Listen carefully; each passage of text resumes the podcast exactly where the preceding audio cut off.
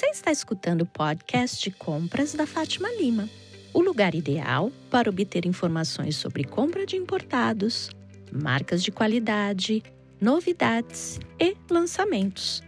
Por aqui, estamos conversando sobre estratégias de vendas para empreendedores, custos de importação, alfândega, rastreamento de encomendas e muito mais.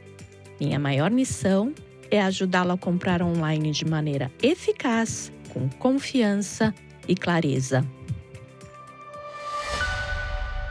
Olá, bem-vindos ao meu podcast. É um prazer tê-los comigo. Obrigada pela oportunidade de apresentar meu trabalho como redirecionadora de compras. Vamos lá. Eu não vendo nada e eu também não tenho loja. Os clientes fazem as compras pelos sites canadenses e mandam entregar na minha casa. Se você acompanha o meu podcast, Quem Sou Eu? Expliquei um pouquinho que isso começou depois da pandemia, com amigos e familiares.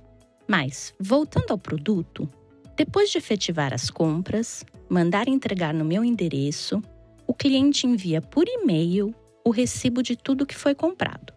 Quando a compra chega, eu verifico com o recibo se tudo chegou de acordo e sem defeitos fotografo todos os itens e envio as fotos e o relatório para o cliente.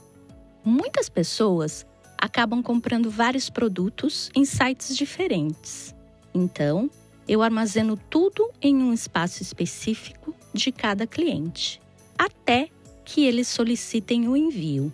Nesse momento, eu consolido tudo em uma caixa e envio para o endereço solicitado, que pode ser no Brasil ou em qualquer outro lugar que tenha CEP. Os custos dessa operação são: primeiro, o custo efetivo do produto. Segundo, a taxa ou o imposto aqui do Canadá, que é 15%. Diferentemente do Brasil, onde o imposto já é embutido no preço da mercadoria, aqui na América do Norte é no caixa. Terceiro, minha taxa de serviço. Quarto, o custo do frete. E 5. O imposto de importação ou a taxa alfandegária, que pode acontecer ou não, mas a lei é clara. Toda mercadoria comprada no exterior é sujeita à análise tributal da Receita Federal. O valor do tributo é 60% do valor dos produtos declarados no documento de declaração alfandegária acrescidos do frete e seguro se contratado. Mas acredite, mesmo com todos os impostos, frete, tributos, vale muito a pena comprar no Canadá. Obrigada por escutar. No próximo podcast, vou falar um pouco sobre imposto alfandegário. Não perca! Se cuidem! Obrigada por ouvir meu podcast. Se você gostou do que ouviu, assine.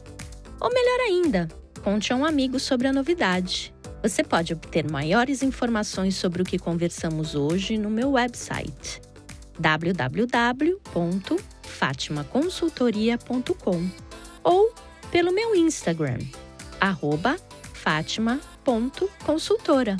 Até o próximo episódio. Se cuidem!